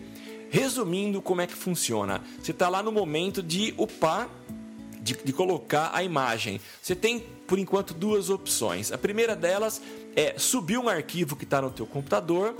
Segunda opção, pegar uma foto da sua galeria, ou seja, as imagens que já estão lá no Facebook, na tua conta, E em breve isso está sendo implementado aos poucos pelo Facebook. Se terá uma terceira opção que vai ser a opção de usar o banco de imagens Shutterstock. Então achei a iniciativa muito legal e vai ser muito útil. Vocês chegaram a olhar? Temo, fala. É, eu, não, eu, eu quando a galera jogou na pauta lá, a- a- tanto a Cássia colocou, na verdade a Cássia ela só foi um, ela foi um pouco mais rápido porque a Deia também colocou depois. E Virou uma competição interna. Quem coloca quem a pauta a pauta primeiro. primeiro. E eu achei assim, é, é aquele típico caso de que ganha todo mundo, né? É, Eu, eu- eu achei muito bacana isso porque assim resolve um problema de quem está fazendo, ajuda o Facebook. A, ele, a galera começa a colocar imagens que o Facebook julga ideal. O Facebook consegue cercar melhor essa a maneira que a galera anuncia e ajuda o Shutterstock em mostrar para a galera todo a imensidão de imagens que o Shutterstock tem à disposição, né? Se não me engano, posso estar enganado, não é minha área essa, mas se não não o maior é o mais famoso banco de imagens que existe, né? Não sei se é o maior, mas o mais famoso, pelo menos, é, o top of mind é com certeza. Entendeu? Então, assim, é aquele típico, aquela típica fusão que, que faz bem para todo mundo. Assim, achei muito, muito bacana a ideia, achei muito inteligente. A Lena vai discordar de mim. Não, não vou. Eu só vou fazer spoiler. da minha próxima pauta, porque eu acho que ela tem muita relação com isso. É, então, já dando spoiler da próxima Pera, pera, pauta, pera, só- a gente... Não, não! Tá bom, vai, fala, tem fala. relação. Já dando spoiler da próxima pauta, o, o Facebook criou novas regras para concurso cultural. Essas regras facilitam a vida de você, gestor, ou você, empreendedor, que cuida da sua própria página. E eu acho que essa, essa coisa da, da parceria do Shutter com o Facebook também facilita a vida de quem da pequena empresa, do iniciante nos anúncios, do cara que não é social, mas que ele sabe da importância de ter a empresa dele ali. Né? Então são duas iniciativas que eu acho que em conjunto demonstram uma certa tendência do Facebook em abrir um pouco mais de espaço para pequena empresa, para o cara que não tem grandes investimentos para fazer, que está iniciando, que já entrou, já não é mais um entrante, ele já entrou e agora ele quer começar a, a encarar esse mercado de uma forma mais profissional. Então, por isso o spoiler, perdão. Mas achei digno. É, eu, eu só queria complementar, na verdade, o, o- a quantidade de, de- de imagens, né? São muitas imagens, na casa dos milhões de imagens que vão estar disponível. Então é muita informação, então vai atender a demanda de qualquer social media aí que queira usar uma imagem. Social Media Cast. E agora o Facebook está com novidade que é o compartilhamento de, de álbuns, Temo. É isso aí, Samuca. Eu, eu achei assim bacana a ideia. É uma, é uma ideia relativamente simples, mas assim é inteligente. Porque acontece muito daquela galera que vai viajar, não vai viajar numa galera, vai passar, fazer, curtir alguma coisa numa galera e fica com um monte de foto espalhada, né? Você tem foto da viagem da câmera de não sei quem, foto do celular de não sei quem e tudo mais. E agora o e fica, né? E é engraçado que fica, fica desorganizado na linha do tempo de- nas fotos de todo mundo, né? Todo mundo tem todas as fotos, porque se tá lá marcado, mas fica aquela zona inteira. Então se a galera quer ver foto da viagem, não, da viagem do grupo inteiro, não consegue. Então o Facebook agora ele está liberando essa, essa funcionalidade de adicionar Essa Hã? bomba. Essa bomba. essa funcionalidade de você poder adicionar contribuidores, né? Acho que seria a tradução para o seu álbum de fotos, né? Que nada mais é de que você pega um, teu- ah, cria um álbum de fotos, você começa a upar suas fotos e você pode adicionar o perfil da galera que tem foto para compartilhar a respeito desse álbum que você está fazendo. Então, assim, você divide o trabalho de postar todas as fotos e centraliza tudo num ponto só. É, você pode colocar, acho que cinqu- até 50 contribuidores e cada um pode subir 200 fotos. Então, quer dizer... E daí o... o- é, Pensa isso no carnaval, Nossa, amigo. Isso é um perigo, né? Mas aí é você que já chama, né? é você que chama o seu amigo pra colocar foto ou não. Brother. Ou não, né? O teu amigo te chama É, mas e aí não tem muito o que fazer, né? A ideia é que fica toda a zona organizada, né? Eu achei legal, eu achei legal. É, literalmente. É, agora o próximo passo, eles pegam, vendem todas essas imagens pro Shutterstock e depois a galera pode comprar. Imagina que bacana isso. Não, tô brincando, Ou gente. então não- passa não- pro Obama. É, passa pro Obama. não, isso eu tô brincando, gente. Não, não- não é verdade, não. A novidade é só essa mesmo, de você poder fazer um, um álbum colaborativo agora nas- no seu perfil do Facebook. Deixa eu aproveitar, já que o tema são álbuns de foto. Vocês, é, não sei se já liberou para todo mundo, mas vocês têm a opção, ou o álbum dentro das fotos de vocês, o sincronizado com o, o telefone? Ah, sim. Eu, eu não sincronizo o pá automático. Nem eu. Que você É, o- sobe automaticamente. Você bate a foto, daí quando ele entra no Isso. Wi-Fi ou no dados, ele upa automaticamente. Isso mesmo. Eu achei legal, e principalmente a opção, ele fica desmarcado, e se você quiser, você marca e a foto automaticamente vira pública. Eu achei interessante. Evita aquela coisa de você ter que ficar subindo caso você queira postar alguma imagem que você tirou foto a partir do, do, do smartphone. Achei legal. Então, tem, tem isso também, Samuca. Tem no Google Mais, tem isso, que daí você já, so, Isso. já some. Tem desde sempre, Tem, inclusive. Desde sempre. E tem também no Dropbox. No Dropbox Câmera tem. upload. É, daí eu deixo no Dropbox que eu, né, tem meio receio de deixar todas as fotos que eu tirar pública, né? Então, não sabe como é que é. Celular de pessoa que tem uma vida... Que bebe. Enfim. Enfim, né? Vamos pular pra Eu ia próxima pauta. Laine agora, mas tudo Para a bem. segurança. eu reparei, acha que eu não vi a maldade? Vambora. Antes de mudar de assunto, ó, o Samuca, ó, o Luciano tá soltando ali, ó. Como é que é, Helena Paisã? O Facebook vai começar a atuar como um Sebrae apoiando os pequenos negócios?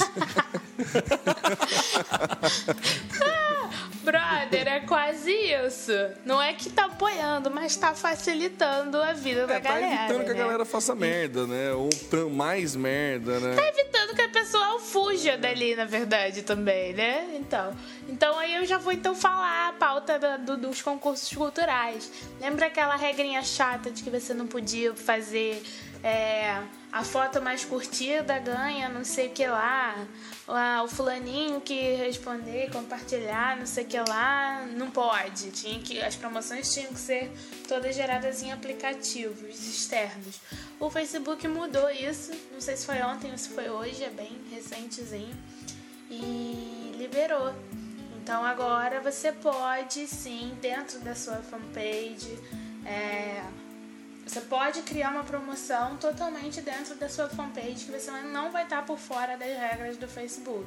Então você pode dar um prêmio para alguém por curtidas, por fotos curtidas ou por resposta mais curtida ou qualquer coisa do tipo. O que não pode é você fazer spam, né? Isso continua não podendo e também não pode usar perfil é, de usuário para gerar promoção, que também é uma coisa que a gente vê muito. E aí, é isso. É, é, é, eu acho assim, eu primeiro ia ficar triste por a galera poder fazer as coisas, mas assim, na verdade, eu não acho que vai mudar muita coisa, não. Na prática não vai mudar muito, não. A galera vai continuar fazendo. É, Na verdade, é o se rendeu, na é. É verdade. aquela discussão que a gente teve no cast passado, né? Se, se começar a perder o usuário, começar a fazer não sei o que lá, a ferramenta vai mudar, né? Então. Então, é, acho que ele está se adaptando aí. Se adaptando, né? Na realidade, não sei. Tá cedendo, Cedendo. é. Cedendo é, é melhor do que adaptar. Social Media Cast. E o Facebook anunciou também uma mudança no seu algoritmo e que vai privilegiar os conteúdos mais relevantes. Pelo que foi anunciado, eles acabaram fazendo uma, uma pesquisa e perguntaram a um grupo de, de pessoas, fizeram algumas, alguns questionamentos interessantes para tentar identificar o que para elas era relevante ou não. Quais, são, quais foram essas perguntas? Você confia na fonte desta informação? Você a compartilharia ou recomendaria a outras pessoas? Você realmente se interessa pelo assunto ou ele está tentando burlar o newsfeed ao pedir likes? E você consideraria esta é, uma postagem de baixa qualidade ou um meme? Ou seja, os memes é, podem ser considerados agora pelo Facebook algo pouco relevante e provavelmente eles vão ficar alijados da newsfeed. Vocês acham que vai funcionar isso? Vocês acham legal? Será que o meme não é um conteúdo relevante para muitas pessoas? É, é, assim, eu tenho minhas dúvidas que vai funcionar isso, mas eu acho que o, o que a gente tem que prestar atenção aí é que é uma tendência, uma vontade do Facebook de priorizar conteúdos mais relevantes. A gente já discutiu aqui, ah, na questão passada, a mudança do, do newsfeed, que você ia parar de receber numa ordem cronológica e começar, ele ia, ele ia priorizar a sua relação de afinidade com quem está publicando conteúdo, né? Que a gente até brincou, né? Que do Ed Rank, acho que ele ia começar a priorizar um pouco mais a afinidade e, e não o tempo. Então, assim, eu estou percebendo uma tendência do Facebook a querer tesourar o oba-oba, assim, sabe? A querer se tornar um pouco mais sério. Eu tô, tô, tô, enxergando um amadurecimento da ferramenta, assim, o que é comum, né? Depois de certo, muito tempo de uso da ferramenta, muitos usuários, muitas experiências, é comum. E assim, eu não sei se vai funcionar, eu até tenho minhas dúvidas de que vai funcionar. Eu, não, eu particularmente, não acredito muito no algoritmo do Facebook. É até um preconceito meu. Mas eu vejo com bons olhos essa tentativa de, de, de mudança, assim, essa, essa tentativa de adaptar o algoritmo dele a um o que ele entende ser melhor e o que ele entende é, para poder dar uma boa experiência para o usuário, né? Eu acho, acho isso bacana. Você acredita, Lena, que vai melhorar?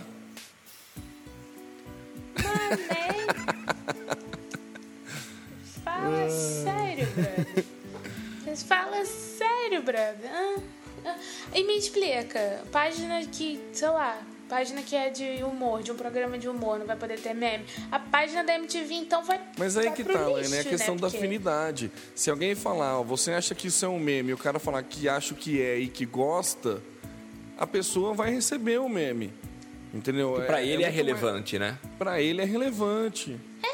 É, então, mas é, é tipo aquela marcação do de foto que aparece. Essa a foto aparece na sua quer timeline embaixo. Essa é. pessoa é fulano. É, quer marcar não sei quem? É mais ou menos a mesma coisa. Tipo, você acha isso aqui relevante?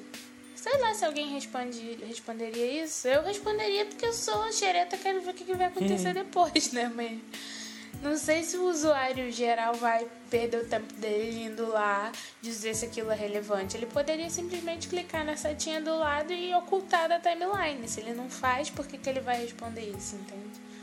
Então eu tenho minhas dúvidas de que isso vai gerar algum. algum alguma resposta é, é, relevante em, em, quantidade, pelo menos. É, eu, eu acho, acho, acho nobre, acho válido essa, essa iniciativa. Também tenho minhas dúvidas, também não, não, sou meio cético quanto a isso como a Laina, mas acho válido. Acho que é importante ressaltar que eles estão querendo melhorar a ferramenta. Social Media Cast. Alana, quer dizer que o Google foi hackeado? Menino, como eu diria André, fiquei chocada em Cristo. Aliás, Agradecimentos às duas pessoas que fizeram essa pauta, que mandaram essa pauta, a Débora e a Fernanda. E o que, que houve? Foi o Google da Palestina, né? O Google tem desde 2009 o domínio google.ps e no início do ano o Google Mapas mudou, demarcando o território palestino. Depois de que a ONU é, se posicionou dizendo que não seria mais ter território palestino e, e sim Palestina. E aí o Google demarcou esse território e adotou lá o, o, a URL. Só que não escreveu no mapa Palestina. E aí os hackers invadiram e deixaram uma mensagem assim: Oi, tio Google, nós vemos aqui só para lembrar você que não é Israel, é Palestina. E aí depois, e aí eles colocam lá um print da tela do mapa mostrando que existe o risquinho da, da Palestina, que, mas está pontilhado, não tá como todas as outras divisões de fronteira, é, que tem uma linha permanente. E embaixo eles falam assim: se a gente invadisse e trocasse de Palest- eh, Israel para Palestina, seria uma revolução? Fique tranquilo e vai ouvir Rihanna, sei lá quem que eles mandam ouvir no final da coisa. E ficou no ar por um- alguns minutos, aí o Google derrubou. E ficou sem Google Palestina. Nem sei se chegou a voltar. Mas uma coisa assim que, né, não achei que eu fosse viver pra assistir alguém hackear. Não é uma coisa que se vê todo dia, né? Não. É. Mas Mas uma coisa em- que a gente vê. Desculpa, Samuel, já ia. Mas uma coisa que a gente vê todo dia e que vê acontecer bastante é gente se infectando com vírus por acreditar no conteúdo, né? É, já tesourando totalmente aí a chamada do Samuel, a Cássia botou uma pauta aí de que vírus no Facebook atinge 800 mil usuários e tem uma média de 440 mil ataques por hora. É um vírus aí que tá rolando que ele rouba os dados. É, é, gente, é muito clássico. É, é, assim, é- sempre, é né? muito clássico o- o esquema do vírus. Ele é uma postagem que daí ele fala que se você quiser ver um vídeo, você clicar no lugar, você clica no lugar, vai para uma outra aba que fala que para você ver o vídeo você tem que baixar uma extensão do navegador e daí quando você baixa a extensão do navegador ele infecta e pega todas as suas senhas de Facebook e de tudo mais e tudo isso, entendeu? Então assim, não achei que não é uma coisa que acontece sempre o Google ser hackeado e é uma coisa que está acontecendo constantemente é a galera ainda acreditar nesse tipo de coisa e baixar e clicar e instalar e ir atrás achando que não tem não corre risco, né? Sei lá, eu, eu- é que eu tenho pé atrás com tudo assim, né? Então acho meio, muito estranho ainda até hoje ter isso, né? Não sei se é porque eu tenho bastante tempo de internet, mas não, não, não, não entendo isso muito. Confesso que tenho uma, uma certa limitação para entender. Mas enfim, é isso. Não, pode, pode puxar a próxima, a não ser que alguém queira comentar, Samuca. Não, só ia comentar que eu, eu uso Mac e existe uma certa dificuldade de infecção no Mac. Então, é, eu tô mais tranquilo. É, porque o Mac ele veio depois, né, Samuel? Ele veio depois do Windows, então ele já veio com uma carga preparada para entender como funciona esse ambiente. Normalmente quem é mais velho sofre mais com esse tipo de coisa, né? É, não, eu falei brincando, Eu tô mas eu tomar banho. Ele falou pra me irritar. É. Eu tomei as dores, galera. Eu tomei as dores. Não, não é. É que existe, exis- existem vírus para Mac. Mas a, diferença do Mac para o Windows é que o Windows tem os executáveis, isso é o que eu entendo, não sei se estou falando besteira, mas o Windows tem os arquivos executáveis que entram no computador e se espalham, né? Eles vão sendo instalados. Acho que o Windows é preparado para abrir as pastas para instalação, enquanto que no Mac não, ele não tem essa propagação dentro do sistema operacional. Isso que mostra também que o sistema é muito mais leve do que o Windows. É, ele é mais lógico também, né? Tem, eu tinha um amigo programador meu que falava que é bem mais limpo o código do iOS, né? Isso, é. Do, ah. Social Media Cast. É, então, uma coisa que a gente não tinha colocado na pauta, mas que eu acho interessante a gente trazer, é o projeto que o Mark anunciou semana passada, nosso amigo Mark, é, junto com outras grandes empresas de tecnologia, com o objetivo de conectar 5 bilhões de pessoas à internet. Né? Um esforço global para tornar a conexão quase como um item de saneamento básico, eu diria. E hum, achei interessante. Achei mais interessante uma frase que ele disse que pode não ser lucrativo, mas eu não sei onde é que fica a não lucratividade disso, porque quanto mais gente Não conectada, como. né, mais anúncios ele vai exibir. Mas enfim, de qualquer maneira, é realmente um projeto bem interessante. Mais ainda porque há dois anos atrás a ONU declarou a internet como um item básico à vida humana, então é, curti Então acho que são sete empresas, todas gigantonas assim. O site é super legal, internet.org. É, quem quiser dar uma olhada, por favor. É isso. Social Media Cast. Então, então eu vou trazer hoje o Mandou Bem e o Mandou Mal com um quadro novo que ainda não tem vinheta. Por a gente vai não? adaptar aqui, aqui é assim, Por que podcast verdade. A gente tava pensando em cortar, mas não cortamos. Vou fazer uma vinheta de mentira aqui no Google Effects. Pronto.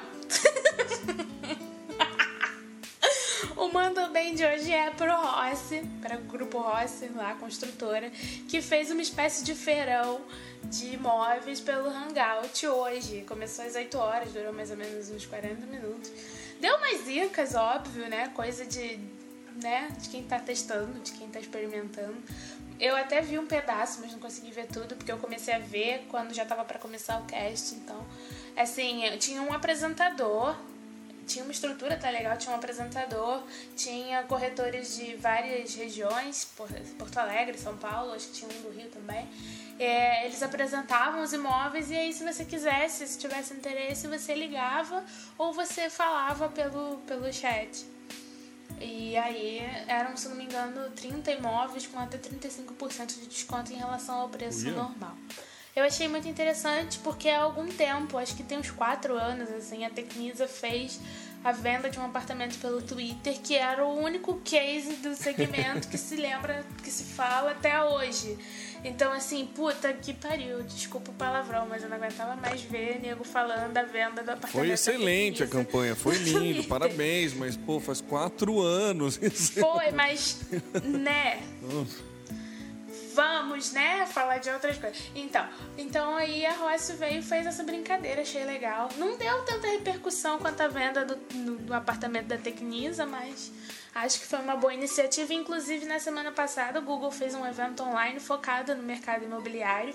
E o cara lá falava exatamente isso, assim, o mercado imobiliário tá é, lida muito com o que é concreto, com o que é físico e é um dos mercados que mais, menos se, se manifesta online na, na parte social e tá perdendo uma grande oportunidade. Então é isso, o Mandou Bem é, pra Rossi e o Mandou Mal foi a Rede Pão de Açúcar que deu um mimimi brabo. Ai, essa também semana. merece, né? Colocou Vamos uma- combinar.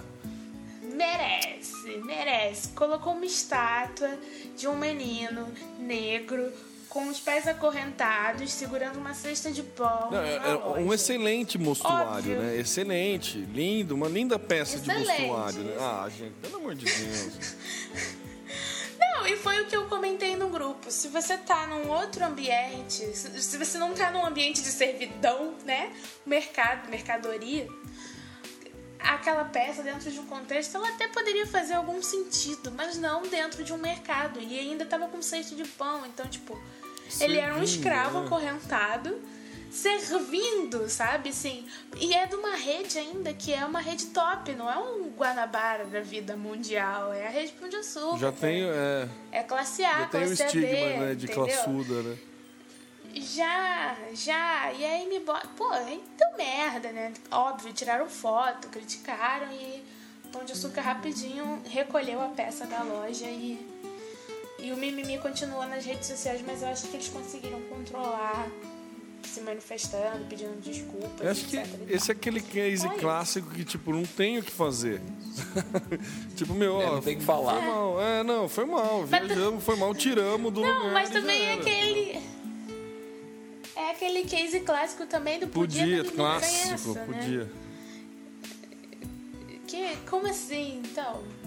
Enfim. Ó, a Vai Deia tuitou aqui que é em algumas lojas do Pão de Açúcar, não foi em uma só? Eu achei que, achei que era numa só. Eu também, achei que era uma só. É, não sei. Mas enfim. Beleza. Sendo uma É, ou várias, se for ainda, mais, né? várias só multiplica a merda, né? Social Media Cast. E a gente está encerrando esse episódio 59 do Social Media Cast. Acho que todos curtiram bastante o bate-papo que a gente teve e também essas notícias quentíssimas sobre o que rola nas mídias sociais. Eu já vou me despedindo. Eu sou o Samuel Gatti, falando de São Carlos, São Paulo. O arroba tá no meu site, no Twitter e facebook.com barra tá no meu site, além de outras redes sociais, onde você também me conta com esse mesmo nome, criativíssimo, tá no meu site. E eu passo a bola agora para representante da aristocracia carioca, a famosa e tão respeitada família Paisan, Alaina. Samuel.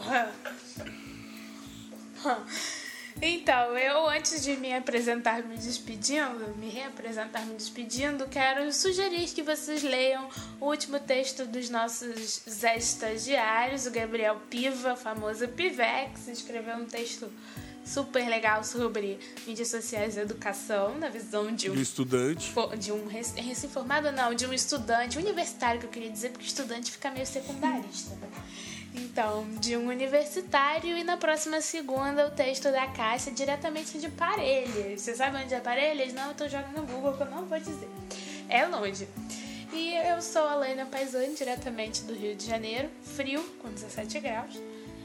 Você me encontra no circule.me barra Paisan, no arroba Alaina Paisan no Twitter e no Instagram, ou no e-mail que agora voltou a funcionar, alaina, arroba socialmediacast.com.br. Manda sugestão de pauta pra gente, segue a nossa página e co- compartilha, blá blá blá, tudo na nossa comunidade no Google Play. É isso aí, galera. Temos o nosso Temos. conteúdo. Vocês podem perceber que é extremamente colaborativo, né? A gente traz assuntos para dividir com vocês, assim como foi o episódio de hoje. Então, sintam-se à vontade para divulgar o que a gente produz aqui. Eu sou o Temo Mori, o arroba Temo Mori no Twitter, facebook.com.br Temo Mori, Temo Mori em todo o resto da minha vida virtual e fora dela. Então é isso daí. Um abração a todos. E nos encontramos no episódio número 60 que rola semana que vem. Tchau, pessoal. Até mais. Falou, galera. Valeu! Um beijo! Tudo que você precisa pra ficar ligado. Basta ouvir que você precisa pra ficar antenado.